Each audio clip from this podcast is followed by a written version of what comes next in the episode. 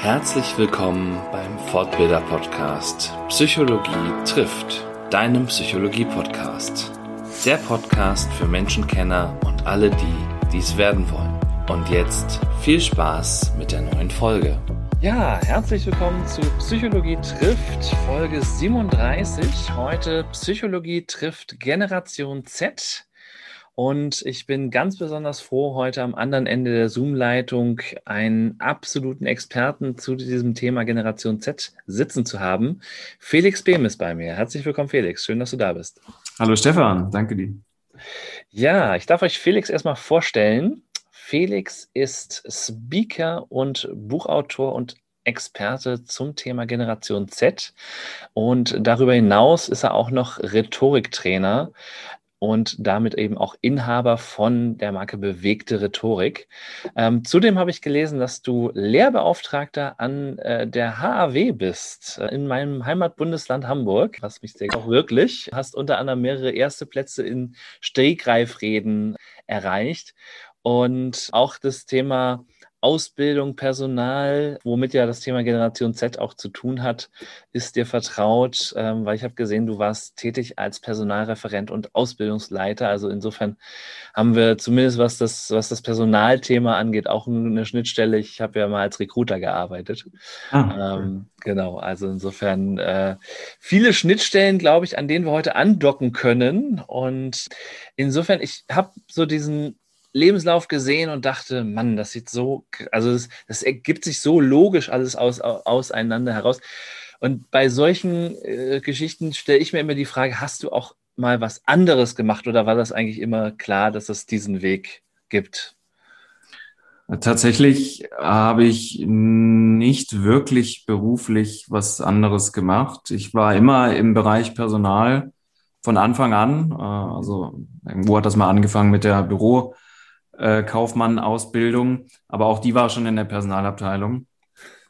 Und das war immer mein Hauptgeschäft, ja, bis heute. Erst halt im Angestelltenverhältnis, jetzt als Selbstständiger. Mhm. Okay, wunderbar. Und äh, Bürokaufmann-Ausbildung, sagst du, wie, wie ist es damals zu der Entscheidung gekommen, dass du gesagt hast, ich will Bürokaufmann lernen? Wie das oft so ist bei Berufsentscheidungen, äh, das war früher so und das ist übrigens auch heute so, Generation unabhängig, macht man oft, was die Eltern sagen. Und da meine Eltern, äh, mindestens mein Vater und auch mein Bruder, der einige Jahre älter ist, beide Bürokaufleute beziehungsweise Kaufleute im, in diesem Sinne sind, war da für mich klar, äh, da probiere ich auch. Ja. Also äh, tatsächlich so das, was man als Kaufmannsfamilie ansehen würde bei euch tatsächlich. So kann man sagen, ja. ja. Mit, dem, mit dem Habitus Jung, wat, mach was Vernünftiges. Genau, genau, so, so sieht's aus, ja. Du bist ja sowieso in der Regel überfordert, wenn du 14, 15, ja. 16 bist mit äh, über 230 Ausbildungsberufen, äh, beziehungsweise über 300 und ähm, ja, dann, dann hörst du halt auf den, dem du vertraust. Klar sind das die Eltern, manchmal ist es noch der Lehrer oder es sind ein paar Freunde, die mega coole Ausbildungen haben. Aber da war jetzt nichts dabei, wo ich sage, das wäre besser gewesen. Von dem her war das der Weg. Ich bin auch zufriedener, als das vielleicht jetzt klingt. also alles gut soweit, ja. Ich wollte gerade sagen, hat dich ja auch dahin gebracht, wo du heute bist. Also schlecht äh, scheint es nicht gewesen zu sein. Ähm, wie kam es dann zu der Entscheidung, ähm, ich gehe jetzt aus dieser sicheren Kaufmannsumgebung raus und mache mich selbstständig?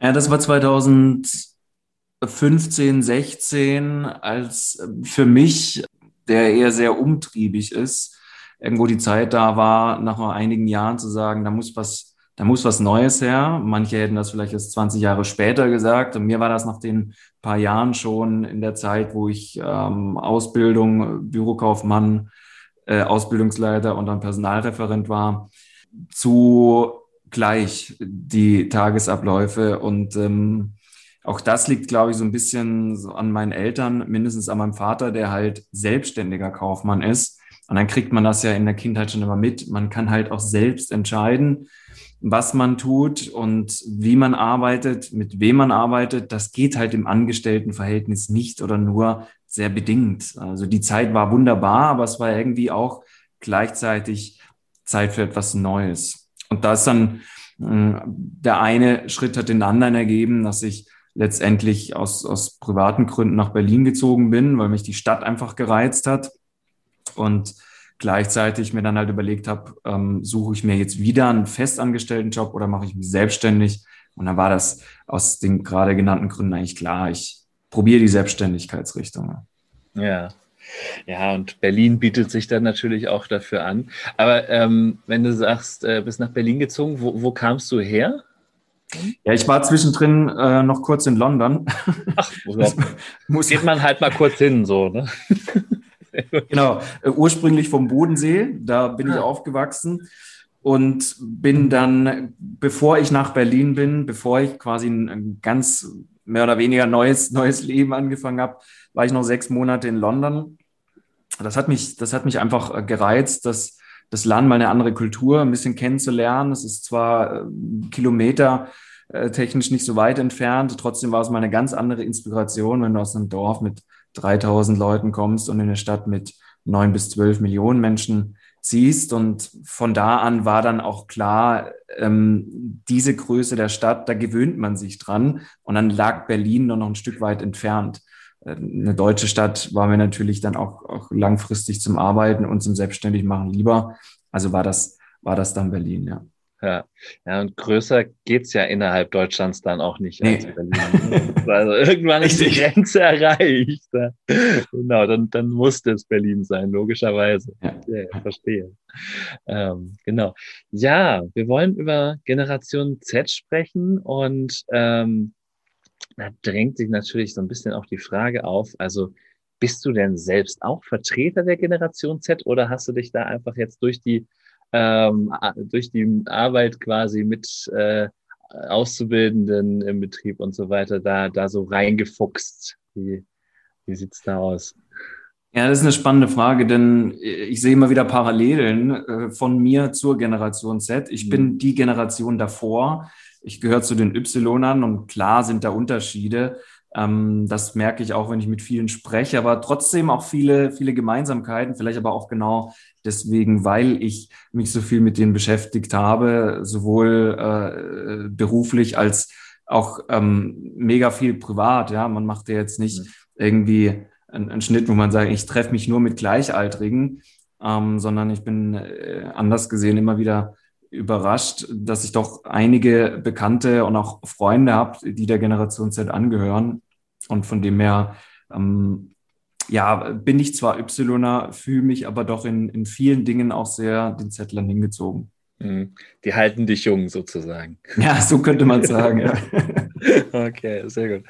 Ja, ich bin ja, ich bin ja auch Ypsiloner. Ich, ich bin ja äh, 34, also äh, glaube ich fast, fast ah, genauso in ja, genau. rein. Aber es ist ja auch dann für die Zettler gut, äh, jemanden zu haben, der sozusagen auch ähm, ja die Sprache der Ypsiloner vielleicht spricht und, und übersetzen kann. Und das ist ja auch so ein bisschen deine Mission, so oder so würde ich es genau. so verstehen. Du bist ja auch vielen Unternehmen äh, präsent und erzählst denen ähm, und da werden wir auch heute auf jeden Fall noch drüber sprechen, ähm, was äh, Unternehmen denn sozusagen ja vielleicht verändern müssen oder wie sie ein bisschen mehr auf, auf die Generation Z zugehen können und, und sollen oder ob sie es wollen oder nicht. Das werden wir dann heute ja. noch sehen, genau. Ja. Als Psychologe bin ich ja immer so auf das Individuum fokussiert ne? und ähm, da, also ne, natürlich bildet man da auch mal Gruppen oder, oder Typen oder sowas, ne? aber es wird immer, bei uns im Studium wurde immer gesagt, so, ja, also wenn man so, so Typen schon bildet und so weiter, das ist immer schon schwierig. Und ne, wenn man dann ganze Jahrgänge irgendwie so versucht, über einen Kamm zu scheren, ne, dann stellt sich mir natürlich die Frage, inwieweit ist das denn überhaupt sinnvoll? Also, ne, ich, also ähm, oder beziehungsweise erstmal auch die Frage daran angeschlossen, von welchen Jahrgängen reden wir denn eigentlich? Hm. Also, vielleicht mit der zweiten Frage angefangen, ja. dass man es erstmal unterscheiden kann. Abgegrenzt ist es hm, natürlich in viel mehr Generationen als die, die ich jetzt nenne, aber es sind tatsächlich vier an der Zahl, die heute und jetzt in der Regel zusammenarbeiten in einem Unternehmen. Das ist ja oft das, das Entscheidende. Und das fängt dann an bei einer Generation Babyboomer, ähm, die ab 1950 geboren sind.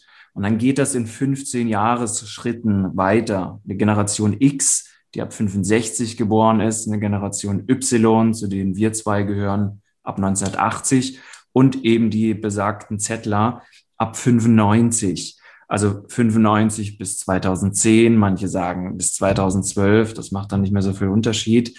Aber genau da kommt jetzt die erste Frage von dir, nämlich macht das denn überhaupt Sinn, das so abzugrenzen? Wenn sich schon bei den Zettlern, wie ich gerade gesagt habe, nicht ganz alle einig sind, ist das bis 2010, ist das bis 12 oder sogar bis 2015? Nun ja, also ich glaube, man kann schon in dieser Zeitspanne von jeweils 15 Jahren bestimmte Dinge feststellen. Und da ist ein Wort immer ganz wichtig, das ist das Wort geprägt. Was hat diese Generation geprägt? Und in 15 Jahren entwickelt sich die Welt doch um einiges voran. Das heißt, ähm, klar haben die ganz, ganz andere Dinge wahrgenommen in einer Zeit, die einen so prägt wie keine Zeit danach, nämlich in der Kindheit und Jugend. Und deswegen macht es aus meiner Sicht schon Sinn, da einen Unterschied zu machen zwischen verschiedenen Generationen, weil man sagen kann, in der Regel ticken die Zettler so und so. Klar trifft das nicht auf alle zu. Und man muss an der Stelle auch sagen, dass es natürlich einen Unterschied macht, ob ich in Berlin aufgewachsen bin, in Zehlendorf, in Neukölln, in Pankow oder am Bodensee oder im Schwarzwald. Ähm, natürlich sind die prägenden Dinge da nochmal innerhalb einer Generation komplett unterschiedlich. Also wenn meine Tochter jetzt am Bodensee plötzlich in Berlin ähm, wohnen würde und auf die Schule gehen würde, hätte sie wahrscheinlich erstmal so eine so eine Art Schockstarre. da kann ich mir vorstellen. Ja, genau. Andersrum wäre das wahrscheinlich aber auch so. Trotzdem gibt es ganz, ganz viele Dinge, die auf alle zutreffen. Und ja, da kommen wir nachher dann noch näher dazu. Mhm. Und deswegen macht das durchaus Sinn, das zu unterteilen. Ja. Ja, das sind dann so diese ja, gesamtgesellschaftlichen Entwicklungen, ja. Innovationen etc., die, ja. die, du ansprichst. Ne? Das, das ist ja generell auch so ein Konflikt. Das habe ich auch festgestellt, als ich mich jetzt mal da so ein bisschen eingelesen habe. Ähm, ne, du sagst es selber, manche sprechen von bis 2012, manche sagen auch schon, du sagst, die, es fängt 95 an, andere Autoren schreiben irgendwie ab 2000 eigentlich erst. Also mhm. ne, das, ja. so ganz einig ist man sich da ja wirklich nicht. Und abgesehen davon, wenn man jetzt mal 95 als Startpunkt definiert, was, was hat denn, du hast von Prägung gesprochen, mhm. was hat denn die Generation Z geprägt? Im Wesentlichen? Also man muss immer überlegen, dass vielleicht vorab als Information, wenn wir jetzt von jemandem sprechen, der ab 1995 geboren ist, dann prägt ihn ja nichts, was 1996 passiert ist. Mindestens ähm, wahrscheinlich nicht, weil er das nicht mitkriegt. Spannend wird es dann ab einem Zeitpunkt in der Kindheit, wo die Dinge eben mitbekommen. Sagen wir mal bei einem 95 Geborenen im Jahr 2000, 2001, 2002 und dann ganz, ganz stark natürlich in der Schulzeit, in der Jugendzeit als junger Erwachsener.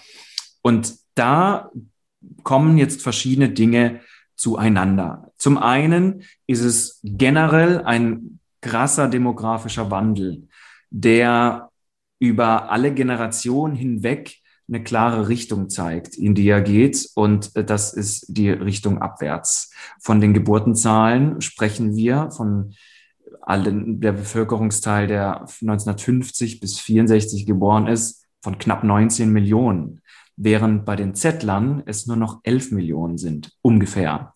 Das heißt, das sind doch drastisch weniger, drastisch weniger, die dann auch natürlich ganz andere Bedürfnisse haben. Wir ganz anders auf die zugehen.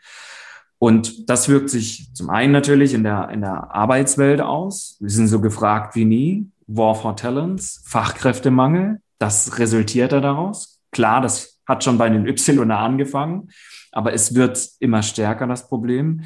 Und ich glaube, der wichtigste Aspekt, den die Zettler beschreibt, das ist die Digitalisierung. Denn wenn wir überlegen, wann kam das erste iPhone raus, das erste Smartphone, die kennen gar nichts anderes. Während ich mich noch genau daran erinnern kann, dass ich 15 oder 16 war, also mit der Schule schon fast fertig, da hatte ich mein erstes Handy von Siemens mit Tasten, auf dem man drücken konnte und mit Nokia-Handys äh, dieses Spiel Snake spielen konnte, was wir, was wir da immer alle gespielt haben. Äh, das, da schütteln den Kopf, wenn du das jetzt siehst, wie auf einem einfarbigen Display. Wie geht denn das? Und so klein. Also allein die Digitalisierung, da steckt schon so viel dahinter, was die gar nicht anders kennen. dass die uns oft fragend anschauen, wenn wir mit irgendwelchen Vergleichen von früher kommen. Wenn wir die locken wollen mit Angeboten, wo die sagen, das ist überhaupt nicht interessant. Und ähm, die Digitalisierung hat da halt ganz, ganz, ganz enorme Auswirkungen. Vielleicht ein dritter Aspekt noch, neben dem demografischen Wandel, neben der Digitalisierung, das ist sicher die Informationsflut. Die hängt aber damit auch wieder zusammen. Also es war noch nie möglich, so viele Informationen gleichzeitig auf unterschiedlichsten Kanälen zu bekommen wie heute. Und dazu ist alles eben immer noch jetzt sofort und kostenlos verfügbar. Auch das undenkbar in jeder anderen Generation, die davor kam. Ja, ja, Wahnsinn. Also, boah, äh, das sind jetzt echt einige, also diese drei Aspekte sind, machen echt Eindruck auf mich, merke ich gerade, weil gerade so dieser krasse Unterschied, der war mir von der Geburtenrate her, der war mir überhaupt nicht so bewusst. Ja. Ähm, dann ist natürlich auch vollkommen klar, und das hatte ich, glaube ich, auf deiner Webseite in einem Buchauszug gesehen, ähm, dass jedes dritte Unternehmen keine Auszubildenden mehr findet. Oder so ist, glaube ich, die Zahl. Ja. Ja, es ist sogar, ja, also so kann man es ausdrücken, aber eine Zahl, die noch viel krasser klingt, die habe ich letztens erst gelesen. Es wird ja jedes Jahr so eine Studie veröffentlicht, Azubi-Report, ähm, gibt auch andere, äh, aber die kommen natürlich zu denselben Ergebnissen. Und da steht zum Beispiel drin, dass 18.000 Unternehmen in Deutschland ähm, eine einzige, nicht eine einzige Bewerbung erhalten, jetzt im Jahr 2021. 18.000 Unternehmen bekommen keine einzige Bewerbung mehr, während es 2012 nur knapp 3000 Unternehmen waren, die keine Bewerbung bekommen haben. Also diese Zahl hat sich vervielfacht innerhalb von wenigen Jahren. Und äh, das muss man sich mal auf der Zunge zergehen lassen, weil das genau das zeigt, was ich vorher angesprochen hatte. Und das betrifft nicht nur den Arbeitsmarkt, das betrifft im Endeffekt uns alle. Also ich meine, ich komme aus dem Gesundheitswesen. Ich habe lange im Gesundheitsbereich gearbeitet. Eine Branche, die nicht unbedingt bekannt dafür ist, dass jeder sagt, oh ja, ich will Krankenschwester und Krankenpfleger werden. Das war mein Lebenstraum. Nee, überhaupt nicht. Wenn es mal soweit ist, dass Unternehmen wie im Gesundheitsbereich nach China und auf die Philippinen fliegen müssen, um da Leute zu rekrutieren, weil es hier gar nicht mehr genügend gibt, ähm, dann sprechen wir von Deutschland und von der Generation Z, ja, weil die einfach fehlen. Und dann halt sagen, wir machen andere Dinge, aber vielleicht nicht unbedingt Gesundheits- und Krankenpflege. Ja, ja, ist auch ein Bereich, wo ich viel unterwegs bin in, in, im Bereich der Pflege, weil ich da Schulungen gebe für angehende Pflegedienstleitungen häufig. Ja. Und ähm, ja, die haben natürlich extrem mit diesem Fachkräftemangel zu kämpfen. Ne? Und ähm, ich bin dann auch durchaus auf der Schiene, ne? wenn, wenn, also äh, das ist immer so, eine, so ein Interessenkonflikt. Ne? Einerseits, die sagen häufig, na, wir müssen halt die, also wenn sich jemand bei uns bewirbt, ist nicht immer so, aber ich habe schon die Geschichte gehört, dem schicken wir sofort einen Vertrag ohne Gespräch. Mhm. Ja, nach dem Motto, Hauptsache, der kommt zu uns, egal, also egal, ob der gerade auslaufen kann, ob der ähm, äh, kommunikativ fähig ist oder was auch immer, ja, Hauptsache, wir haben irgendwie Personal, ja, oder etwas, was wir so nennen können. Ja. Und ähm, ich bin dann natürlich immer derjenige, der versucht zu sagen, na ja, auch wenn ihr keine Auswahl habt, ist trotzdem Auswahl wichtig, ne? weil am Ende habt ihr eventuell mit Leuten mehr Ärger, die ihr reinholt, ähm, die, die dann nicht passen. Ne? Ja. Aber das ist ja nochmal ein, ein separates Thema. Diese 1800.000 Unternehmen, das wollte ich nochmal zur Klarstellung haben, die wollten aber auch Bewerbungen haben, ne? Also die, ja, ja, ja, klar, natürlich. Ja, genau, ja. also die hat man jetzt nicht gefragt irgendwie, ja, habt ihr denn Bewerbungen bekommen? Nö, aber wir wollten auch keine, sondern nee. die wollten auch tatsächlich Bewerbungen haben. Also ja, natürlich ja. Wahnsinn, Wahnsinn tatsächlich. Ne? Ähm, Digitalisierung, als du das so erzählt hast mit den Handys, habe ich mich dann auch an, an meine Jugend erinnert gefühlt. Ne? Natürlich, so mit, ich glaube, mit 15 oder so hatte ich, glaube mhm. ich, mein erstes Telefon. Das war auch noch so schön Trium ne? mit, mit Tasten mhm. und so einer Ausziehantenne. Das war auch ja. Dann konntest du diese Antenne rausziehen. Ja, wir sind ja gleich alt, dann äh, gab es da die gleichen Handys in der Genau, ja, ja, herrlich. Ja, mit Siemens war es dann schon vor, vorne dran. Ich bin wegen der Antenne ausgelacht worden. Beim Siemens war die kleine. Stimmt, ja. genau. Okay. Ähm, genau, aber damit einhergehen, diese Informationsflut, äh, sagst du. Was hat das mit dieser Generation gemacht in Bezug auf Erleben, Verhalten? Ähm, was, was hat es bei denen ausgelöst oder, oder ähm, zu welchen mhm. Unterschieden hat das vielleicht auch geführt gegenüber uns? Also rein aus marketingtechnischer Sicht, egal ob Personalmarketing oder insgesamt Marketing, wenn du Produkte verkaufen willst, würde ich sagen, diese Generation hat einen extrem guten Bullshit-Filter, weil sie den auch haben müssen. Die müssen innerhalb von kürzester Zeit, wenn sie nicht wahnsinnig werden wollen, aussortieren, welche Info ist gut, was ist stumpfe Werbung, was interessiert mich, was interessiert mich nicht. Das ist ein, ein sehr, sehr, sehr spannender Aspekt, nicht nur für alle, die genau die Zettler suchen als Arbeitskraft, sondern auch für alle, die ein Produkt oder eine Dienstleistung verkaufen wollen.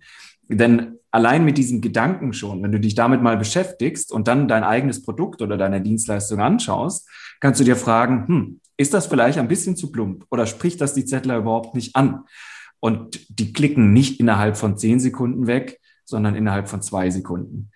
Das müssen sie einfach und das wissen sie. Und ich glaube, das ist ein, ein sehr, sehr entscheidender Aspekt, ähm, der, der auch ganz anders ist als wir ihn kennen. Ich, ich gebe dir noch ein anderes Beispiel und das ist ja so, so mein Kernbereich. Wenn ich Stellenanzeigen sehe von Unternehmen und die fangen mal an mit einem ewig langen Text, dann kann ich schon abbrechen zu schauen. Kann zu dem Unternehmen sagen, also ich brauche das gar nicht durchlesen. Ich weiß schon, wieso sie niemand finden, weil diesen Text niemand liest.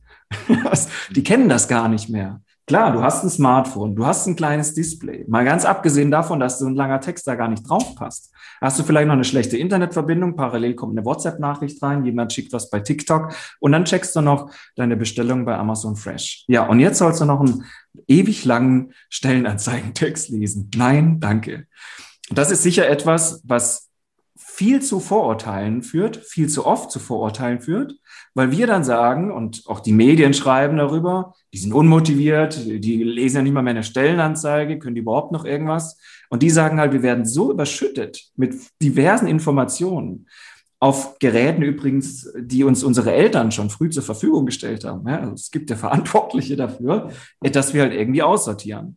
Und dann sortieren wir aus, indem wir uns überlegen, wie können wir Informationen in kurzer Zeit wahrnehmen. Zum Beispiel mit Videos, zum Beispiel etwas, was außergewöhnlich ist, was anders ist. So, und dann kristallisiert sich halt auch ganz schnell raus, welche Unternehmen beispielsweise verkaufen mehr als andere mit dem gleichen Produkt an diese Generation oder eben welche Unternehmen finden noch Azubis im Vergleich zu anderen mhm. Unternehmen, ja, die eben niemand mehr finden. In dem Fall die, die 18.000. Wobei das natürlich muss man sagen, jetzt auch nochmal je nach Beruf und Branche extrem unterschiedlich ist. Das ist mir klar. Ja, damit ähm, arbeite ich ja auch und, und ähm, berate auch vor allem und vor allem sehr gerne Unternehmen, wo man erstmal sagen könnte, hm, die finden niemand. Es geht überall. Aber ähm, ja, das ist, das ist zum Beispiel ein Riesenunterschied schon mal zu einer Generation wie wir, dieser, dieser sogenannte ähm, Bullshit-Filter. Bullshit ja. ja. Genau. Das klingt für mich so gerade auch, wenn du ansprichst, diese, ne, wirklich ähm, gleichzeitig TikTok-Nachricht, äh, WhatsApp ja. und, und, und, und, und. Also dieses permanente Gefeuere, das klingt für mich so als, und, und vor allen Dingen auch mit der Info, ich entscheide in zwei Sekunden, was ist relevant, was ist nicht relevant. Das hat ja total zwei Seiten. Also ich finde es total gut, wie du das positiv frames mit diesem Bullshit-Filter, weil ich glaube, da haben zum Beispiel auch viele Ältere heutzutage ein echtes Problem ne, mit, ja. mit, diesen, mit, dieser neuen Welt und was ist wirklich eine relevante Neuigkeit, was ist eine, ähm, was ist eine News, auf die ich vertrauen kann, welche, auf welche Portale kann ich vertrauen, da sind die wahrscheinlich wesentlich äh, aufmerksamer, äh, wo, ne, was, was Quellensauberkeit äh, angeht oder, oder dass sie sich dessen bewusst sind, möglicherweise. Auf der anderen Seite ist ja, oder die andere Seite der, der Medaille ist ja dann, wie schaffe ich es denn dann, Inhalte zu transportieren, die vielleicht ein bisschen mehr Tiefgang erfordern. Also das, das klingt für mich so nach mhm. äh, ne, schöne neue Welt und ne, hier ploppt was auf, da ploppt was auf, aber nochmal so richtig in die Tiefe gehen, ähm, mhm. ist ja dann schwer wahrscheinlich. Naja, ich glaube, wir haben es leider verlernt in unserer Gesellschaft und das, das Wort heißt Interesse wecken. Also mhm. viele möchten sich damit nicht mehr beschäftigen. Die sagen, ah, der muss Interesse haben, wenn er die Ausbildung macht. Ja, wieso denn? Also woher soll der denn wissen, dass es die richtige ist? Der ist 15, der ist 16. Leute, erzählt ihm doch mal, warum er diese Ausbildung machen sollte, wieso ihr ein geiles Unternehmen seid. Da fängt es doch schon an. Ja, keine Ahnung, wir sind halt eine Bank. Ja, und jetzt? Was ist da so besonders dran? Also Das ist nicht mehr so wie früher. Es ist, oh, Bank, ja, das ist schön. Nur als Beispiel jetzt. Und das ist etwas, das funktioniert nach wie vor. Ich erzähle mal eine Geschichte, die, ähm, beziehungsweise ein Beispiel, das passt an der Stelle auch ganz gut, weil, weil du sagst, so, wie, wie, wie packen wir die denn? Wie kriegen wir die? Und es gibt in, in Berlin einen Unternehmer, der heißt Thomas Lund. Äh, der Thomas Lund hat ein Autohaus, äh, Autowerkstatt und war einige Zeit auch mal Innungsvorsitzender in seiner Branche und hat irgendwann das Gejammer seiner Kollegen nicht mehr hören können, die halt genau das gesagt haben. Die haben kein Interesse mehr an irgendwas, die sind unmotiviert, die sind freizeitorientiert und sowieso alle äh, unqualifiziert für eine Ausbildung. Und dann hat er zu seinen Kollegen gesagt, okay, gucken wir mal, ob ihr recht habt. Schauen wir mal, ob das wirklich so ist. Und dann hat er beim äh, Jobcenter in Neukölln angerufen und hat zu dem Sachbearbeiter gesagt, schicken Sie mir mal bitte den Bengel mit den schlechtesten Noten und den meisten Fehltagen in ganz Berlin zu mir in Betrieb. Ich würde ihn gerne einstellen. Und der, Sachbearbeiter hat ja erst nicht verstanden, hat gesagt, wie jetzt, äh, Sie wollen sich am besten, nicht den schlechtesten. Er hat gesagt, doch, ich möchte den allerschlechtesten, den Sie haben. Und dieser junge Mann, der stand dann auch eines Tages vor seiner Tür mit der Bewerbungsmappe. Ein Haufen Fehltage, war kaum in der Schule, nur fünf und sechs am Zeugnis. Und er hat ihm eine Chance gegeben. Er hat ihm eine Chance auf eine Ausbildung gegeben. Dieser Mensch wäre wahrscheinlich verloren gewesen in der Gesellschaft. Der hätte nie irgendwas gefunden. Und ähm, das Spannende ist ja jetzt am Ende der Geschichte, dass ihn ausgebildet hat und das erfolgreich mit null Fehltagen und akzeptablen Noten. So, und jetzt komme ich wieder zurück auf deine Frage. Mit dieser Frage bin ich nämlich auch zum Herrn Lund in diese Werkstatt gefahren, weil ich gesagt habe, also Herr Lund, äh, wie haben Sie das gemacht? Das ist doch unmöglich. Und das war ein sehr, sehr interessantes Gespräch, was wir geführt haben. Er hat gesagt, im Prinzip habe ich nur eines gemacht. Ich habe diesen jungen Menschen morgens an ein Auto gestellt. Ich habe ihm erzählt, was heute anfällt, was passiert, was er genau macht, was seine Aufgabe ist und was das Ziel am Ende des Tages ist. Und als der abends gesehen hat, wie der Chef mit diesem reparierten Auto vom Hof fährt, hat er wahrscheinlich zum ersten Mal in seinem Leben was gesehen, was er vorher nie hatte. Und das war einen Sinn. Mhm. Einen Sinn in dem, was er getan hat eine Sinnhaftigkeit und eine Wertschätzung zugleich. Und das sind zwei sehr, sehr, sehr große Faktoren, die fast überall leider fehlen. Entweder teilweise oder komplett. Und damit hat dieser junge Mensch natürlich, es wurde ein Interesse geweckt. Es wurde ihm gezeigt, du kannst was. Er hat das Ziel gesehen, das Ergebnis. Und genau das ist der Grund. Also damit, damit war alles erledigt die Noten, ähm, klar war das sicher nicht einfach, den jetzt durch die Berufsschule zu bringen. Ja, das, das sei jetzt mal, das sei jetzt mal nicht so groß erwähnt, aber es hat funktioniert. Und da ist das Feuer in diesem jungen Mensch halt entbrannt. Und dann hat das funktioniert. Und er hat eine Ausbildung gemacht, und zwar eine ordentliche, und halt sein Interesse auch ähm, entdecken können. Ja. Weil das ja auch Faktoren sind, also die bei fast jedem Menschen greifen, sage ich mal. Ne? Also wenn du jedem Men wenn du einem Menschen ein, ein Ziel gibst, eine ja. Sinnhaftigkeit äh, dahinter gibst, ne? das ist ja auch, also Generation Y ist ja auch genau immer diese Frage nach Sinnhaftigkeit gewesen. Also insofern träfe das ja durchaus auch auf, auf unsere Generation zu. Und auch, also selbst äh, bei älteren Mitarbeitern kann ich mir vorstellen, dass so, äh, dass die auch eben ein, einen Sinn in ihrem Tun gerne haben. Klar, also jedenfalls klar. von Leuten, die ein Produkt am Ende des Tages herstellen, höre ich auch immer wieder so, dann habe ich was in der Hand, da kann ich, ne, Ja. da, da, da weiß ich, wofür ich es mache. So, ne? Und ähm, deshalb, ähm, das, das sind, das äh, würde ich jetzt gar nicht so auf als äh, generationsspezifischen Faktor sehen. Aber was das Beispiel natürlich zeigt, ist, dass es eben auch bei der vorurteilsbeladenen Generation funktioniert. Das Ja. ist so Ja, Das, das absolut. Und, und vielleicht eine ergänzende Info, weil, weil die ja mindestens im Arbeitskontext jetzt halt wieder super interessant ist, ist, dass halt früher so dieser Spruch, sei froh, wenn du eine Ausbildung hast, Lehrjahre sind keine Herrenjahre, dass der halt aus diversen Gründen nicht mehr funktioniert, weil man früher froh war, wenn man überhaupt was gefunden hat. Heute es so viel Auswahl gibt, dass man gar nicht weiß, was man nehmen soll.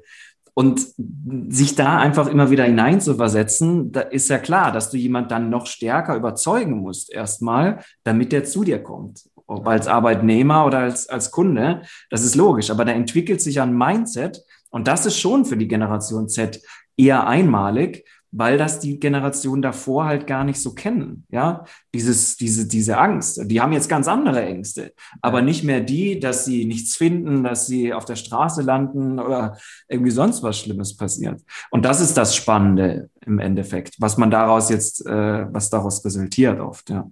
Das ist schon, das ist schon praktisch irgendwie, ne, wenn, ich, wenn man das so hört. Also kann man fast ein bisschen neidisch werden. Ne?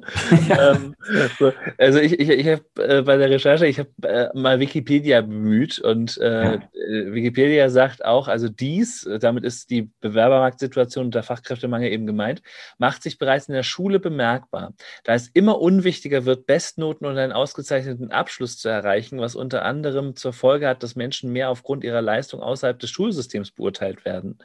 Ähm, so ist es nicht mehr nötig, die Hochschulreife zu erlangen, um ein gutes Einkommen zu erwirtschaften, wie man an vielen Handwerksbetrieben bereits sieht. Mhm. Ähm, ne, das habe ich so gefunden und dachte so, okay, das heißt ja auch im Umkehrschluss, also wir diskutieren ja seit Jahrzehnten eigentlich darüber, wie sich Schule verändern muss. Aber das ist doch eigentlich der Weckruf an die Schule, sich dahingehend auch zu verändern, sich irgendwie wieder interessanter zu machen, oder? Ja, absolut. Ich meine, das ist äh, ein Riesenthema. Es wird auch immer größer insgesamt in der Gesellschaft. Ich höre das immer in mehreren Podcasts, äh, Schul, ähm, die, die, die Schulformen in Deutschland und das Schulwesen insgesamt. Ist das nicht veraltet? Viele sagen ja, manche sagen, nee, das ist genau richtig so. Was ich kenne aus Berlin, sind halt auch andere Formen. Gerade weil ich mich halt eher natürlich ähm, so aus der Vogelperspektive mal orientiere, was gibt's denn noch? Und da zum Beispiel halt auch Schulen gefunden habe, wie die Young Rebel School in Berlin oder wie die New School Berlin. Und das Spannende ist, dass diese Schulen, die übrigens privat sind, ein ganz anderes Konzept haben. Die, die New School zum Beispiel, die hat halt zum einen erstmal auch Fächer, die man später im Leben für das Leben ähm, wirklich, wirklich braucht. Ja? Wie gehe ich denn mit Steuern um, mit Finanzen? Um das überhaupt mal zu verstehen, wie komme ich überhaupt durchs Leben? Das lernen wir jetzt so in der Schule nicht oder nur sehr begrenzt, sagen wir mal so. Ein Fach Wirtschaft gibt es. Und dann finde ich mega spannend, dass die Schule mit Unternehmen bereits zusammenarbeitet und Schüler immer wieder Projekte bekommen, die sie dann in den Unternehmen umsetzen können. Also wenn man so einen Vergleich ziehen will, dann ist das bei den Schulen, die wir kennen, zweiwöchiges Praktikum, zack. Such dir irgendwas, egal was, ob es dir Spaß macht oder nicht, aber du musst das Praktikum machen. Und bei denen ist es halt, such dir ein Projekt, was dir Spaß macht. Und wenn du das Projekt hast, dann such dir ein Unternehmen. Klar helfen die, die haben Kooperationen und so weiter. Ähm, aber ich finde das, ich finde das System und das Prinzip un unglaublich spannend. Und es zeigt halt auch, wie sich, äh, ja, vielleicht auch äh, die, die Schulform insgesamt entwickelt. Ich hoffe es mindestens mal sehr, mhm. weil das, was ich jetzt zum Beispiel halt sehe, ähm, was meine, was meine Tochter in der Schule erlebt, ich krieg's ja hautnah mit. Also mhm. ich schlag teilweise echt die Hände über den Kopf zusammen. Äh, wenn die in EDV, elektronischer Datenverarbeitung, jetzt im Homeschooling Plakate malen auf Papier, äh, statt PowerPoint zu lernen und solche Sachen. Keine Ahnung, was da dahinter steckt. Ja, das ist, das ist unglaublich. Das ist wirklich unglaublich. Das ist es. Ja also ich meine, auf der anderen Seite schön, dass Sie auch noch den, das, das Zeichnen mit der Hand lernen. Aber, gar, kein, gar keine Frage, Stefan. Fach, ja, das genau. Fach Kreativität, unglaublich wichtig. Ähm, aber auch das wird, wird als solches ja immer mehr zurückgefahren, weil dafür noch eine vierte oder fünfte Fremdsprache dazu kommt. Das ist äh, klar, gebe ich dir recht, im Prinzip. Ja. ja Wahnsinn. Ich habe mich gefragt, wie ist denn überhaupt die Verteilung? Also wenn jetzt gar nicht mehr so Bestnoten so interessant sind, also sind denn ich habe so im Kopf, dass die meist oder dass, dass die ähm, Studierendenzahlen aber stetig steigen. Das heißt, die meisten aus der Generation Z wählen schon eher den akademischen Weg. Ist das so oder ist das äh, oder liegt da irgendein Trugschluss? Ja, das, das ist definitiv so. Also das hat sich ganz, ganz stark gewandelt. Wir hatten irgendwann mal ein Verhältnis von 90-10 Ausbildung, Studium. Jetzt ist das fast hälftig. Ja, das, das sieht man auch klar. Es strömen immer mehr Schüler aufs Gymnasium. Schulformen wurden dahingehend geändert, dass es natürlich Schulen gibt mit integrierter äh, Oberstufe, die du dann besuchen kannst. Und ähm, letztendlich führt das dazu, zu einer steigenden Anzahl von Studierenden, während wir zeitgleich demografisch gesehen immer weniger haben. Und zu Recht stellen sich viele Unternehmen die Frage, was sollen wir denn mit denen machen? Ja. Also es ist jetzt schon, es ist jetzt schon feststellbar, dass es halt eine, eine sehr hohe Arbeitslosenquote von Jungakademikern gibt, die es so noch nie gab, weil, weil die Frage halt ist, ähm, wo sollen die entsprechend ihrer Qualifikation denn jetzt überall eingesetzt werden? Ähm, das ist, das ist tatsächlich ein Problem, ja. Ja, und auch, wenn ich da mal einhaken darf, ähm, ja. auch so ein bisschen die Frage, was können die denn überhaupt? Also, das, das, das glaube ich, ist, ist, also das klingt jetzt so gemein, aber ich, ich meine, dass, ähm, dass sich das viele Unternehmen tatsächlich fragen. Also mhm. gut, mittlerweile ist der Bachelor nicht mehr ganz so neu. Ja. Aber ähm, ich, ich gehöre zum ersten Bachelorjahrgang der Psychologie in Hamburg und damals war das halt eine große Frage. Ne? Ja, okay, was ist denn das Bachelor? Ne? Und, und was, was kannst du denn damit und so weiter? Und da gibt es ja auch krasse Unterschiede zwischen den Studi verschiedenen Studiengängen. Also in manchen Studiengängen kannst du mit dem Bachelor ja durchaus was anfangen. Da ist es wirklich das, was es sein soll, ein berufsqualifizierender Abschluss in anderen Studiengängen, ähm, gerade so Naturwissenschaften, da kannst du mit Matcher im Labor arbeiten, okay, ähm, aber da, da, bringt dir zum Beispiel der Master überhaupt nichts, weil da du dann eher die Promotion brauchst, um irgendwie passend ja. äh, zu sein. Also das ist ja wirklich total unterschiedlich, wie, wie das Qualifikationsniveau ist. Und ich habe auch in meiner Hochschultätigkeit halt wirklich festgestellt, es ist eine sehr ja, wie soll ich das sagen, eine sehr breite, breite Ausrichtung äh, von mhm. oder, oder eine, eine breite, ein, ein breites Feld an, an Intelligenz, sage ich jetzt. ja, mal so ja. da. Also ähm, das sind nicht, ne, ich meine, ich, ich äh, lehre eben auch an äh, Fachhochschulen, also oder an privaten Hochschulen, was ja jetzt nicht universitär ist, aber eben äh, ne, Fachhochschule, also eher angewandt. Ja, ähm, und da ist es schon, also da hat man wirklich mit Leuten zu tun oder habe ich mit Leuten zu tun, die teilweise sehr engagiert, motiviert, klug, intelligent sind und, und da wirklich fit sind. Und andere sitzen da, wo ich mich frage, warum hast du dich für dieses Fach entschieden? Ja. ja. also obwohl die ja nicht mehr 15, 16, sondern dann schon Anfang 20 sind teilweise. Ähm, so, wo ich, wo ich so ein bisschen auch die, die Motivation vermisse manchmal. Ja, ja, ja, klar, ganz, ganz klar. Das ist, ähm, das ist ja wieder das, das Problem, dass es mega viel Auswahl gibt. Also ganz unabhängig jetzt von den Hunderten von Ausbildungsberufen kannst du dann noch zigtausend Studiengänge machen. Das ist ja. immer wieder das Gleiche. Was ist jetzt das Richtige? Das, das zu finden, da braucht manche ein Leben lang. Also das war früher schon so. Das ist heutzutage nicht, nicht unbedingt nicht unbedingt einfacher. Ja. Mm, die Frage, die sich aber in, in der Verbindung auch noch stellt und die ganz interessant ist, ist ja sowieso die Frage, wie viel macht das denn noch aus, speziell in eine Richtung zu gehen? Wie wichtig ist denn das in Zukunft noch? Und das ist übrigens auch ein sehr, sehr interessanter Aspekt. Da will ich gerade mal nochmal eine, eine Zahl in den Raum werfen, also in, in der Richtung Zukunftsforschung. Ich habe ähm, vor einem Jahr war das jetzt schon mal mit einem Future Manager gesprochen, ähm, Dr. Philipp Reisinger, der macht für große Unternehmen wie Continental und so weiter die Planung, wie viel Personal und welches brauchst du noch in 10, 15, 20 Jahren. Mhm. Und er beziehungsweise sein Unternehmen geht fest davon aus, dass in 15 bis 20 Jahren spätestens bis zu 45 Prozent der heutigen Mittelstandsberufe es so nicht mehr geben wird. Das heißt, es fällt jede Menge an Berufsbildern auch, die es noch bis jetzt so gibt, komplett weg oder sie werden sich ändern. Das trifft natürlich auch für Studiengänge und die Inhalte in den Studiengängen zu, ähm, die teilweise jetzt schon veraltet sind, wenn die vier, fünf, sechs Jahre studiert haben, das Wissen schon fünfmal überholt ist. Und das ist eine unglaublich spannende Zahl, weil das natürlich eine lebenslange Flexibilität voraussetzt.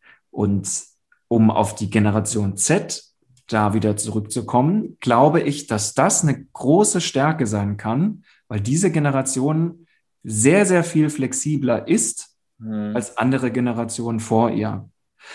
Äh, während wir äh, vielleicht teilweise, aber auf jeden Fall viele aus den Babyboomer-Generationen von den Xern sagen, ah, ich habe einen Beruf, den habe ich gelernt, den mache ich jetzt 20, 30 Jahre, das wird schon passen, den gibt es bis dahin schon noch.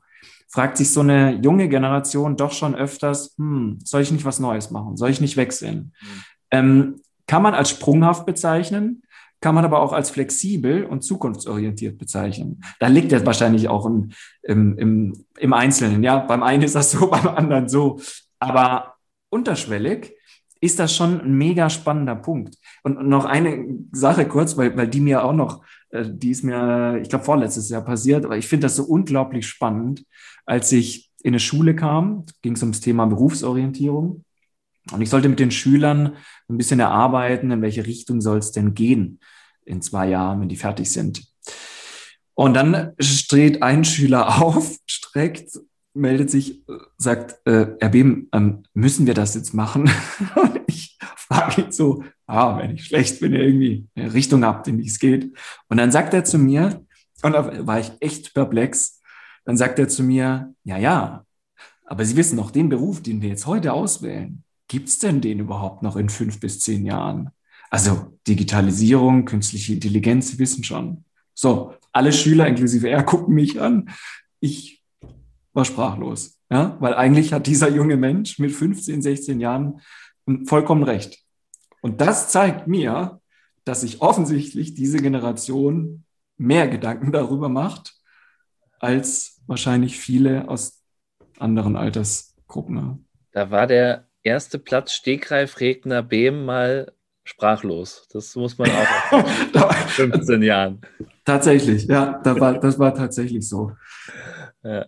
Ja, das, das passt ja auch dazu, dass ähm, durchaus auch geschrieben wird, dass die, ähm, dass diese Generation Z ähm, wieder politisierter ist und sich mehr Gedanken um, um die Zukunft tatsächlich ja. macht, ähm, weil sie eben, also ähm, im, äh, das war auch so, so dargestellt, dass ein äh, ich glaube, ein, ein Sternjournalist war es, äh, hat es so, so, geschrieben, naja, dadurch, dass jetzt nicht mehr das ganze, dieses ganze Lebenslaufgetue, was bei uns noch irgendwie gefühlt mhm. sehr wichtig war, äh, nicht mehr so wichtig ist, dass die jetzt wieder Zeit haben, sich um die Zukunft zu kümmern, sozusagen. So ungefähr hat das gepackt. Ich äh, bin gerade noch auf der Suche nach dem äh, Zitat, aber habe es gerade irgendwie nicht. Äh, genau, hier, Mark, Mark Görgen vom Stern. Ja.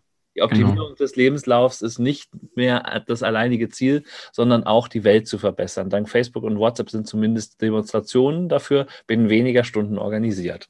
Ich gebe ich geb die Frage mal an der, an der Stelle zurück. Du bist ja auch Hochschuldozent. Ähm, stellst du da irgendetwas fest bei, dein, bei deinen Studenten? Hast du, hast du da irgendwie Rückmeldungen zu dem Thema, was das bestätigt oder vielleicht auch ablehnt? Ah, ich würde tatsächlich äh, sagen, da ist es wirklich sehr divers. Also es, mhm. es, ich glaube, es gibt nach wie vor, eigentlich wie bei, also wenn ich, wenn ich das mal mit meiner Schulklasse vergleiche, früher, in die ich gegangen bin, ja, ist es, glaube ich, ähnlich verteilt. Ja, es gibt die Leute, die sich da kaum Gedanken drüber machen, bis gar keine. Ja. Ich glaube, so, was, was durchaus Einzug hält, auch durch verschiedenste Influencer und Co., ist so dieses Nachhaltigkeitsthema. Ja. Mhm. Das, das nehme ich schon stark wahr, dass das mehr Thema ist und, und wird. Also ich, ich, ich bin ja ähm, in, in, als es noch Präsenzseminare gab, ähm, war ich durchaus jemand, der viel auch mit Flipcharts gearbeitet hat. Und ähm, da hat mir dann tatsächlich eine Studentin, die sehr stark engagiert war, auch bei Extinction Rebellion dabei war, ähm, dann auch mal gesagt, naja, ob ich das nicht ähm, äh, quasi als PowerPoint machen könnte und so weiter. Und hat mir da Anregungen gegeben und ich habe dann für mich halt geguckt, ne, was, was, was, ist, was ist davon tatsächlich sinnvoll in, in PowerPoint zu überführen, was, was brauche ich als Flipchart so. Also das hat mich schon zum Nachdenken und auch zum Um Handeln äh, gebracht, sozusagen. Ähm, hab, ich habe dann aber auch gesagt, dass ich Gott sei Dank zu Hause einen Flipchart-Ständer habe, wo ich Dinge wiederverwende. Ja? Also das war dann so ein bisschen meine Rettung.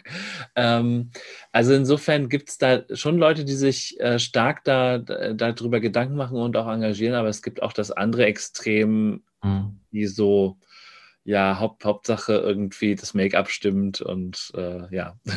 ja, klar. Ja, natürlich. Äh, es gibt so wie, wie in jeder ähm, Altersgruppe halt auch extrem oberflächliche ja. ähm, Vertreter, auch bei den Generationen, bei der Generation Z.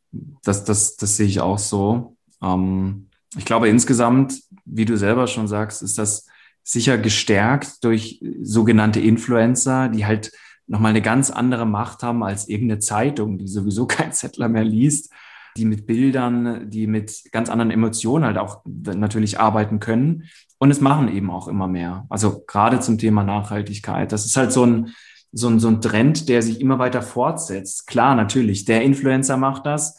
Nachhaltige Creme, nachhaltiges Essen, Bio, vegan und so weiter. Und dann kommt der nächste und der dritte. Und inzwischen ist es halt so, wenn du das nicht machst, dann bist du fast schon out irgendwie. Also machst du das auch als Influencer.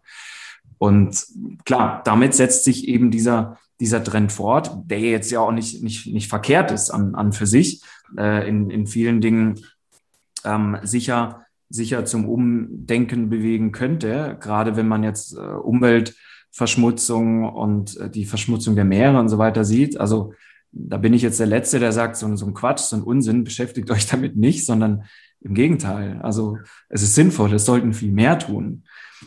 Das, das ist schon richtig, ja, klar. Ja, ich glaube auch, also da können wir, da können wir, glaube ich, viel von denen auch lernen und, und mitnehmen. Das mhm. kann ich mir auch gut vorstellen.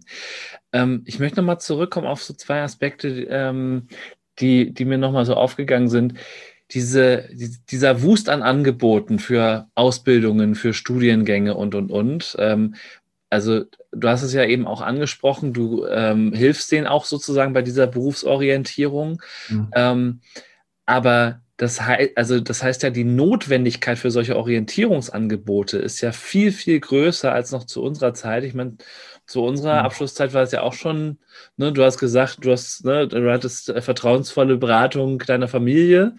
Ja, ich, ich bin so der Erste aus meiner Kernfamilie, der studiert hat. Dementsprechend war das noch für uns auch nochmal Neuland. Aber bei uns an der Schule war Berufsberatung so, da kam mal der Berufsberater vom Arbeitsamt und der hat dann eine ah. Berufsberatung mit einem gemacht. Und wir hatten vielleicht mal einen Tag, wo dann auch Leute irgendwie aus, dem, aus einem Studium kamen, die halt mal ihre Studiengänge vorgeschlagen haben. Also, was müsste denn eigentlich äh, heute passieren oder was passiert vielleicht auch schon, um, um die Jungs und Mädels da besser abzuholen? Zu wenig passiert. Hm. Viel zu wenig. Das ist immer, also ich, ich, ich möchte die jetzt nicht, äh, die Zettler nicht unter den Heiligenschein stellen, aber ich will ganz klar mal von der Perspektive erzählen, dass es ja alles immer irgendwo herkommt.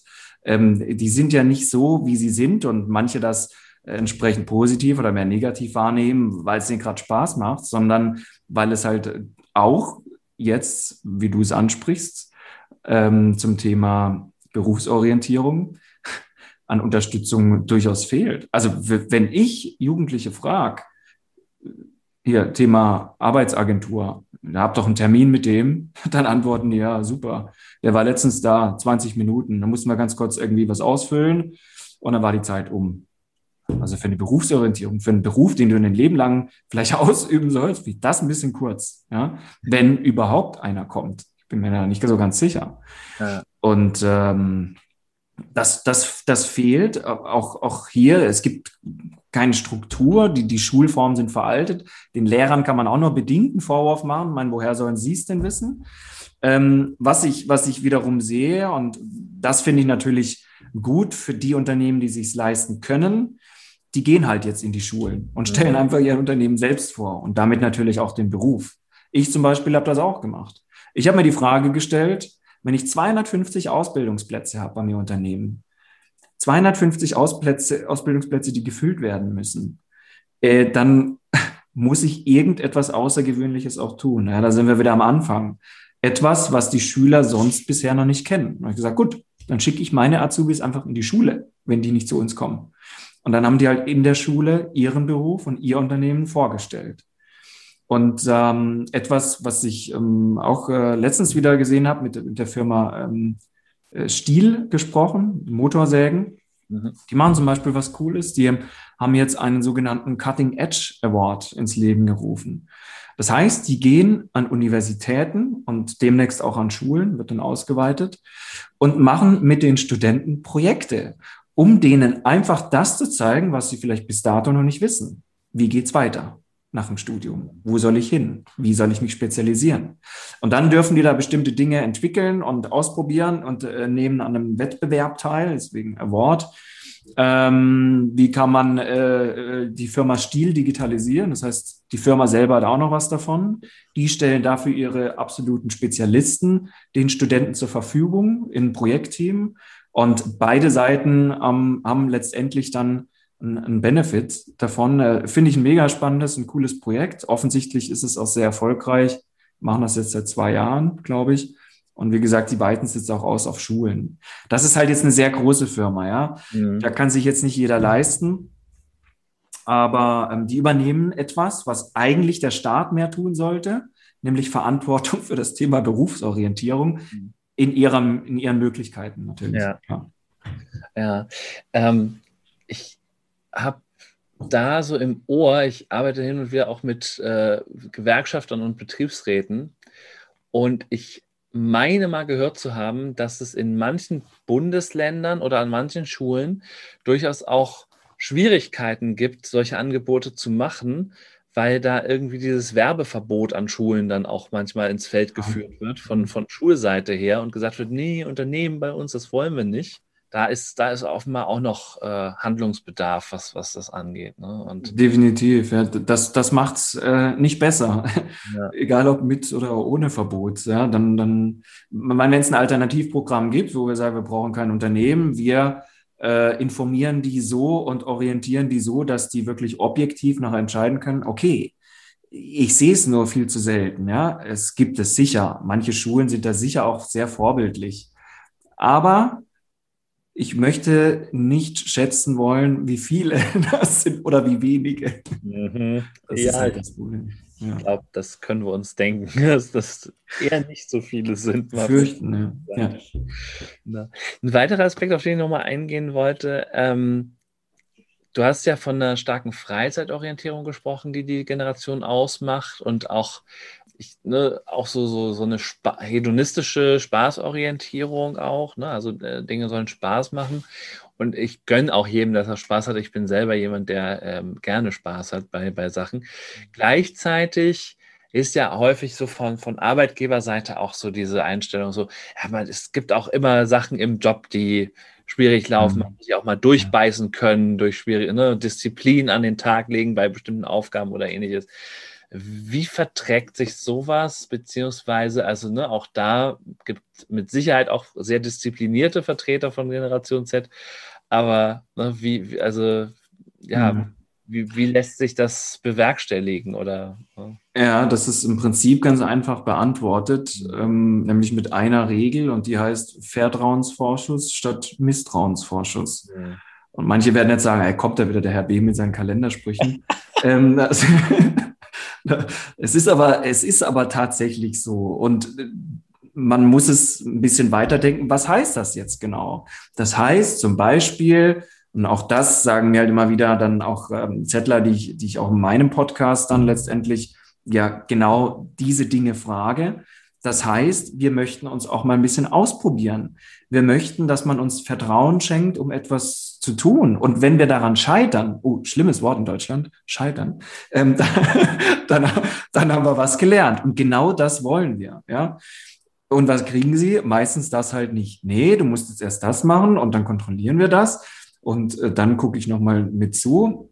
Ja, wieso denn eigentlich? Also auch, auch hier, ich, ich liebe immer Beispiele, da, da sieht man das und zum Glück auch ähm, sieht man, dass es Vorbilder gibt. Nimm Aldi, Obi, Lidl, äh, viele Sparkassen machen es, ähm, DM sowieso. Was denn eigentlich? Azubi-Filialen. Azubi-Filialen machen die. Und das ist genau das. Vertrauensvorschuss statt Misstrauensvorschuss. Die sagen zu den Azubis, hier hast du deine Filiale mit anderen Azubis zusammen. Du bist verantwortlich für Obst, du für, weiß ich nicht, ja, Kühlregal. Und dann macht mal und organisiert den Laden.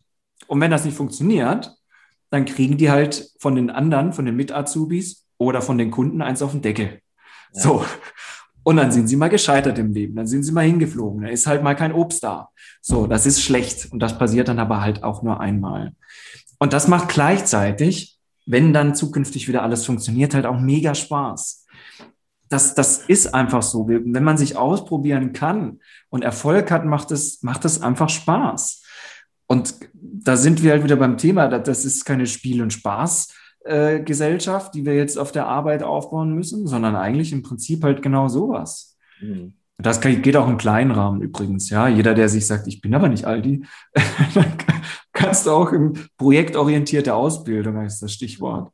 Das kannst du auch äh, in kleinem Rahmen machen und auch über die Ausbildung hinaus. Also Projekte kannst du überall einführen, auf verschiedene Art und Weise. Das muss nicht mit der Ausbildung jetzt insbesondere äh, zu tun haben. Aber es schafft halt Abwechslung, es schafft Flexibilität, es ist Raum für was Neues da, sich auszuprobieren. Das Hirn wird mal wieder gefordert. Und wenn dann zwischendrin mal eine Ansage kommt, wie du musst jetzt Ablage machen, dann wird wahrscheinlich auch jeder oder fast jeder sagen, okay, das ist in Ordnung. Das mache ich gern mal zwischendrin, auch wenn es stupide ist. So, das ist äh, im Prinzip eine Möglichkeit, wie man eine moderne Arbeitswelt, eine moderne Ausbildung schaffen kann. Ja, was, was da mit reinspielt, ne, aus psychologischer Sicht wieder, ist ja, eigentlich fördere ich damit ja die intrinsische Motivation. Genau. Weil ich wirklich also ich, ich, ich, ich zeige denen irgendwie, ne, wofür, wofür mache ich es? Ne, wir sind wieder bei Sinn eigentlich, ne, aber so die, die, die Ganzheitlichkeit der Tätigkeit wird, wird damit ja eigentlich unterstrichen. Ne? Und wenn ich ja. eine Tätigkeit einteile in ganz kleine Sachen, so, ne, oder in ganz kleine Schritte und zeig mir mal den ersten Schritt, ah ja, ne, natürlich war, frage ich, ja, okay, ich, Wahnsinn, ich habe jetzt den Buchstaben E geschrieben, du hast das kontrolliert, toll. Ja. Das, natürlich macht das keinen Spaß, ne, genau genau. Also insofern ähm, ist es da ja ein total wichtiger Ansatz. Und ähm, ja, aber es braucht eben, wie du sagst, dieses, dieses Vertrauen so und da tun sich viele natürlich schwer, weil sie sagen, oh Mensch, und wenn dann kein Obst da ist, dann kommen die Kunden vielleicht nicht wieder und, äh, ne, dann, und so weiter. Klar, ja. Natürlich, ja. Das, das ähm, ist vielleicht nicht zu vermeiden, aber es funktioniert halt trotzdem. Hier in Berlin übrigens, äh, fällt mir gerade noch ein, gibt es das Schloss äh, Pritz oder Hotel Pritz. Das ist ein Azubi-Hotel. Da arbeiten nur Azubis. Ja. Ähm, und äh, das läuft auch irgendwie, ja. Also, es gibt schon ein paar Jahre. Ich wüsste, klar, hin und wieder wird sich mal irgendein Kunde bei irgendwas beschweren, weil irgendwas nicht geklappt hat. Ich meine, dafür sind sie in einer Lernphase. Ja. Ähm, Götz Werner, der Gründer von DM, sagt auch immer, das sind keine Azubis, das sind Lernlinge. Die müssen was lernen. Also von dem her ist das, ähm, ist das ja absolut nachvollziehbar. Ja, das, äh, ich, ich habe heute noch einen Weltartikel gefunden ähm, mit der wunderbaren Überschrift, wer nach sechs Stunden zum Yoga muss, ist für uns keine Hilfe. ähm, dort wurde von äh, einem Geschäftsführer des Hamburger Unternehmens Nerd Industries äh, gesprochen, Matthias Keswani. Mhm. Äh, der, ist 42, der Mann, gehört dann auch noch zu den Ynern, glaube ich, oder ist der dann schon Xer? Äh, das ist dann 80 bis 79, genau. Ja, gehört noch dazu, ja. Ja. Ähm, und der stellt keine Praktikanten mehr ein, ähm, weil er die Erfahrung gemacht hat, mhm dass da Leute äh, zu ihm kommen so, äh, und ihm erstmal mal eine Wunschliste vorlegen, sozusagen, an das Unternehmen. Äh, so wurde es in dem Artikel beschrieben. Und äh, also in dem Artikel kommt so die Haltung raus, naja, die sollen erstmal was leisten, bevor Ansprüche abgeleitet werden.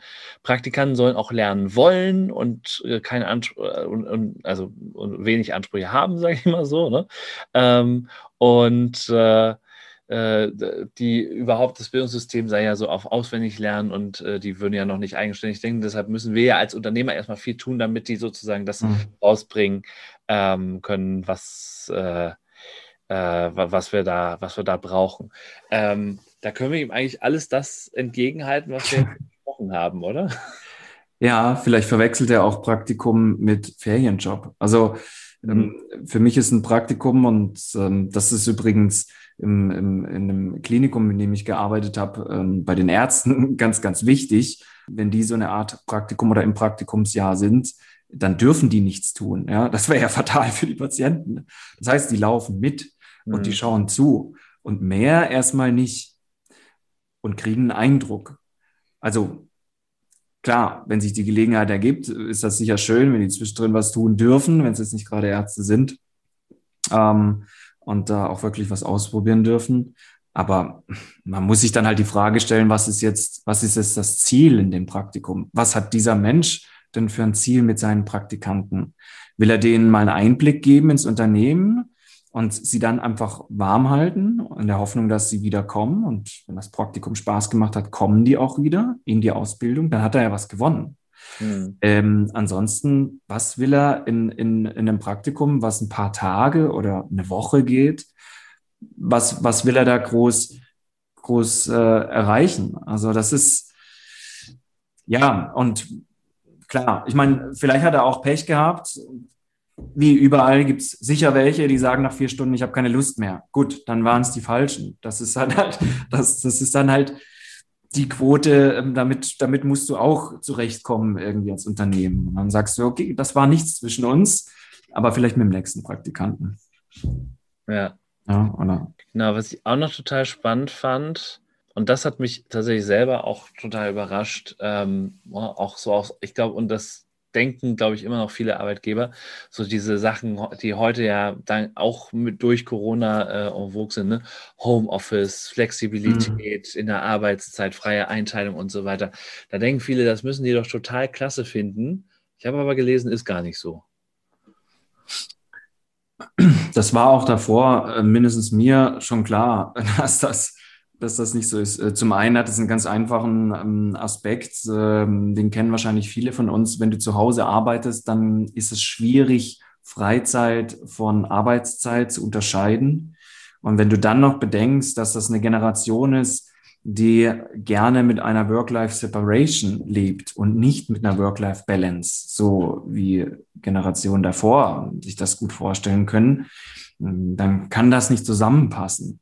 Also Homeoffice hin und wieder ist, ist sicher wunderbar. Und wenn es sich ergibt, äh, die Firma Siemens macht das mindestens an einem, an einem Standort, den ich kenne, in Süddeutschland schon lang, dass die sagt, ähm, zu den Azubis, zu den dualen Studenten, ey, also du hast es hier ein Projekt, du musst was programmieren, ob du das im Unternehmen machst oder bei dir zu Hause, fühl dich frei.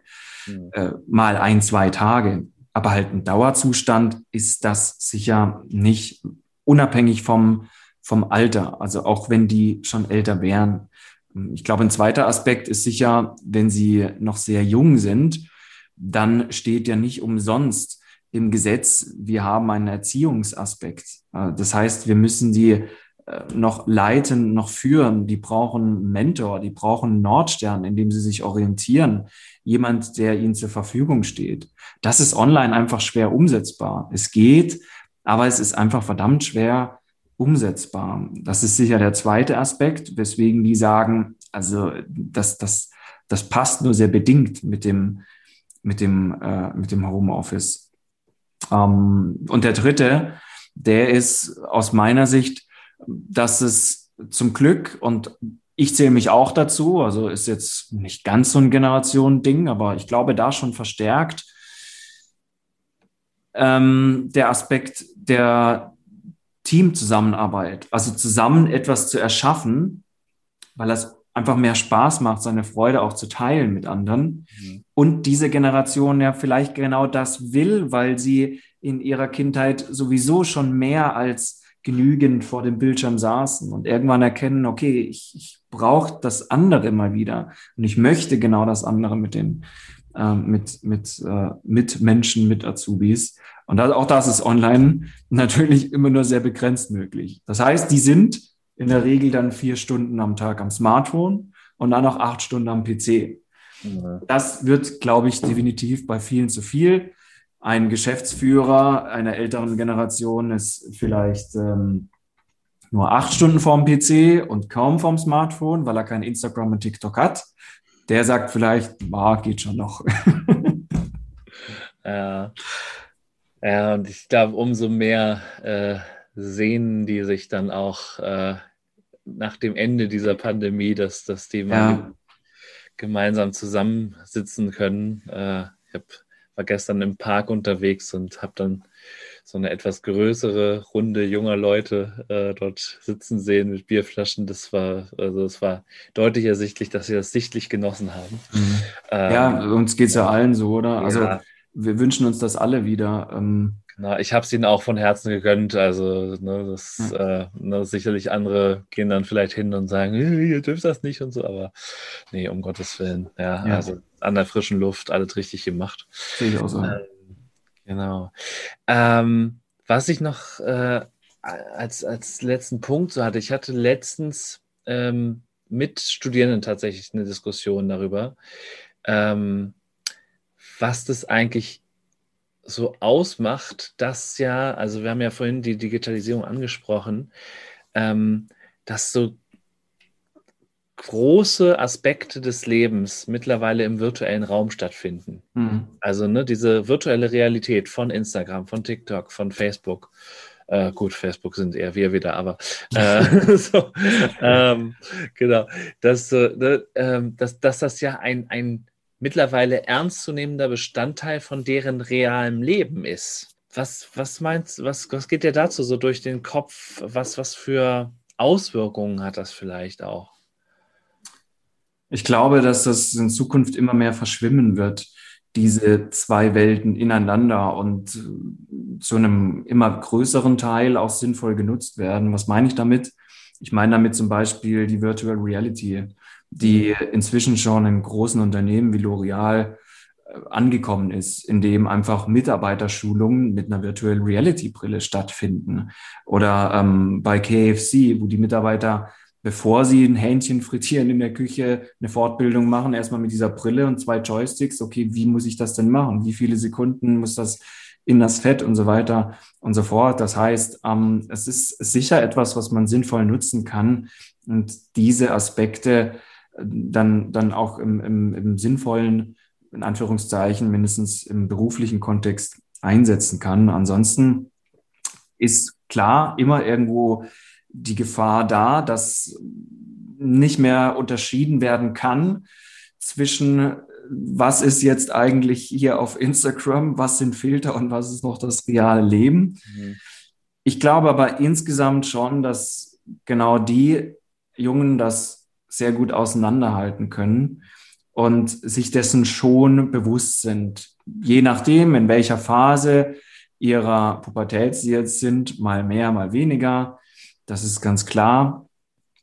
Und mh, mm, zum, zum anderen denke ich auch, dass, dass da einige auch wieder prägende Bestandteile aus dieser Welt, gerade wenn wir jetzt mal die Spielewelt nehmen, auch wieder übertragbar sind auf die reale Welt, beziehungsweise da einfach vorkommen. Die Denkweisen entwickeln sich ja. Was meine ich damit? Ich meine damit, dass ungefähr bis zu 10.000 Stunden so ein Jugendlicher, bis er 18 ist, in seinem Leben bereits gezockt hat. Am Handy, am Laptop, egal wo. Und diese Spiele, die sind alle ähnlich aufgebaut. Die haben einen sogenannten Gamification Effekt. Das heißt, du hast ein entsprechendes Level und du kommst relativ schnell zum nächsten Level. Ansonsten ist das Spiel langweilig. Ja, wenn du beim gleichen bist, und du äh, kommst nicht weiter, dann nimmst du ein anderes Spiel. Und beim nächsten Level bekommst du dann irgendwie zwischendrin noch irgendwelche ähm, Bonuspunkte, ein, zusätzliches Leben, eine, wirst schneller, du bekommst eine Ausrüstung. Du bekommst im Prinzip Qualifizierungsbausteine, wenn man so möchte. Das Interessante ist jetzt, dass viele Programme gerade in bestimmten Berufsrichtungen, also ähm, ähm, Portale, die äh, Portale, die zusätzliche Unterstützung geben im Berufsbild Mechatroniker beispielsweise, dass die mit solchen Gamification-Effekten arbeiten. Und das heißt, die Azubis, ähm, die müssen dann entsprechende Aufgaben lösen und wenn sie eine entsprechende Anzahl von Aufgaben gelöst haben, bekommen sie eine Auszeichnung, Badges im Prinzip auf Englisch. Und der Ausbilder sieht dann, hast so viel Auszeichnung. Das ist, das ist ganz interessant. Damit arbeiten eigentlich fast alle aus der Weiterbildungs- Branche in diesem Bereich, ja, gerade in, in, bei, den, bei den Digital Natives. Und ähm, das ist ein Aspekt, der ist aus dieser Spielewelt, aus der unrealen Welt sicher schon in vielen Köpfen weiterhin drin, auch wenn die dann ins Arbeitsleben kommen und wird dann unterbewusst auch so verlangt. Hm. Und auch das ist super interessant für einen Arbeitgeber, der sich halt fragt, wie halten wir den langfristig im Unternehmen? Nicht, indem wir ihm sagen, in 20 Jahren kommst du vielleicht in die nächste Position und sagt er viel zu lang. Ja, wenn ich irgendwo zocke, dann sind das fünf Minuten, bis ich ins nächste Level komme. Also im übertragenen ja. Ja, ja das, das stimmt. Also quasi auch im Unternehmen dann frühzeitig eigentlich eine ja, stabil, flexible Karriereplanung machen oder zumindest Möglichkeiten aufzeigen, wo kann es hingehen, so, ne, damit es irgendwie interessant ja. wird. Ne? Das ist dann ja auch der Aspekt, der da wichtig ist, ja. Ja, definitiv. Das ist jetzt ein Unternehmens, Unternehmensbezug, ja. Also das äh, ist etwas, was, was wichtig ist für alle, die eben im Recruiting, im Marketing sind und sich genau diese Fragen halt stellen, wie sie zu mehr kommen. Ne? Hm. Was natürlich fürs Unternehmen dann auch schwierig ist, weil die wissen ja auch nicht, welche Arbeitsplätze sie in fünf bis zehn Jahren noch haben. ja, klar, natürlich. Ähm, es ist insgesamt nicht einfach. Man muss halt, man muss halt kreativ sein und keiner wird das Unmögliche verlangen, aber oft ist es ja sehr spannend, mal in ein Startup reinzuschauen. Wie funktioniert denn so ein Startup-Unternehmen? Und allein schon mal der Aspekt, dass die Hierarchien in der Regel extrem flach sind, zeigt halt, dass wenn neue Ideen da sind, egal von welchem Mitarbeiter, dass die auch schnell umgesetzt werden können. Und das heißt nichts anderes als nicht ich in der Personalabteilung muss jetzt alle Ideen haben und dafür sorgen, dass der Laden läuft, sondern ich kann auch meine Mitarbeiter fragen, wenn die sich genauso einbringen können. Das ist aus meiner Sicht eine moderne Unternehmenskultur, hm, gegen die wahrscheinlich auch ähm, Generation unabhängig niemand was dagegen hat oder die, die wenigsten, aber sie halt einfach oft so nicht existiert. Ja, weil man es auch nicht gewohnt ist, ne? oder weil, weil viele es noch nicht gewöhnt sind. Ne? Also ja. so viele sind halt noch so dieses Hierarchische gewohnt und wenn du dann anfängst, das hat sich ja auch in mehreren Beispielen in der Geschichte gezeigt, wenn du irgendwo plötzlich teambasiertes Arbeiten einführen möchtest. Äh, Opel hat das in, im Stammwerk in Rüsselsheim äh, ja mal probiert, so zu einer ähnlichen Zeit, äh, so, so um die Wendezeit, glaube ich, war das sogar. Und da war es ein Riesenproblem, weil plötzlich hast du Leuten Macht weggenommen. Und wenn du Leuten was wegnimmst, Hi, dann ja. wird es kritisch. Ne? ja, ähm, es ist auch nicht immer alles so umsetzbar. Das geht ja jetzt schon in, in Richtung Führungsstil, oder? Welchen, ja. welchen Führungsstil leben Unternehmen? Ich möchte jetzt nicht sagen, ähm, schwenkt alle um von, von welchem auch immer ihr jetzt gerade habt, zum, zum kooperativen oder vielleicht sogar zum laissez-faire Führungsstil, dass die machen können, was sie wollen im Unternehmen. Äh, das überhaupt nicht. Klar ist das eine Herausforderung für alle Seiten letztendlich. Man muss halt, man muss halt eine Mitte finden. Und ja, wie du sagst, da hast du vollkommen recht, Stefan, letztendlich ähm, muss dann wahrscheinlich in dem einen oder anderen Unternehmen auch der ein oder andere etwas Macht abgeben, dass sich was ändern kann. Ja. Sonst ist es halt komplett autoritär. Ja, wer sich da wohlfühlt, okay. Ich glaube nicht alle. Ja, genau, aber, aber es gibt Leute, die auch das mögen, glaube ich. Also, Natürlich, klar. Immer wieder, genau. Klar. Okay, ja, spannend. Ähm, ich bin fast am Ende mit äh, meinen Fragen und äh, aber auch du kommst nicht sozusagen um die obligatorische letzte Frage in diesem Podcast herum, wobei ich vorher dich doch fragen muss, äh, du hast ja auch erwähnt, dass du einen eigenen Podcast hast. Ähm, wie heißt der denn? Wo, wo kann man dich hören? Ja, ich habe ich hab sogar zwei Podcasts. Zwei, oh. Schlechte Recherche von mir, das tut mir leid. Aber, aber der zum, zum Thema, was wir jetzt gerade besprochen haben, zum Thema Generation Z, heißt ähm, Generation Z Podcast.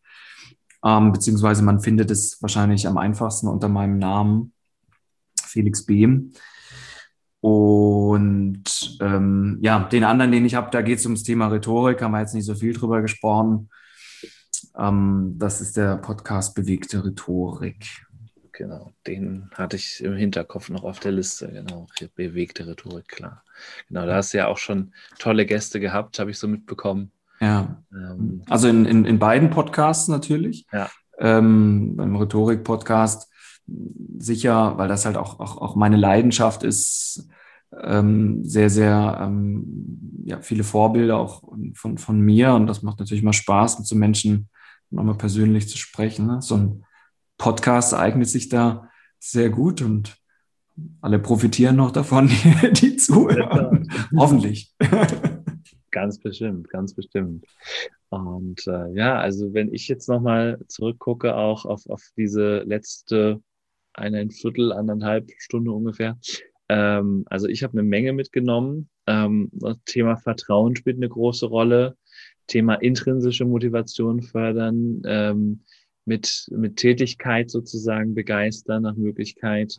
Ich freue mich schon wieder auf die äh, Pflegekräfte, die mich dann fragen, wie soll das denn gehen? Aber das kann man dann vielleicht nochmal an anderer Stelle beleuchten, beziehungsweise ne, auch da, glaube ich, freuen die sich, wenn das Lächeln der Patienten dann kommt äh, und sie Verantwortung dafür getragen haben. Also insofern ist auch da einiges möglich, glaube ich. Wenn, Auf jeden, ich kann dir sagen, es ist möglich, ja. Ja, mhm. wenn, wenn die Anleitung stimmt und ähm, das sozusagen übertragen wird, genau. Also was das angeht und, und auch nochmal, ja, diese, diese Brille mal aufzusetzen. Wie ist denn das eigentlich, wenn man überflutet wird von Informationen, von, von digitalen Tools, Werkzeugen und äh, wie ist das auch, wenn ich nur einer von elf und nicht einer von 90 Millionen Leuten bin? Ähm, also auch ganz, ganz spannend. Vielen Dank für diese Einblicke. Und jetzt kommt die angekündigte obligatorische letzte Frage dieses Podcasts. Was möchtest du der Welt noch mitteilen?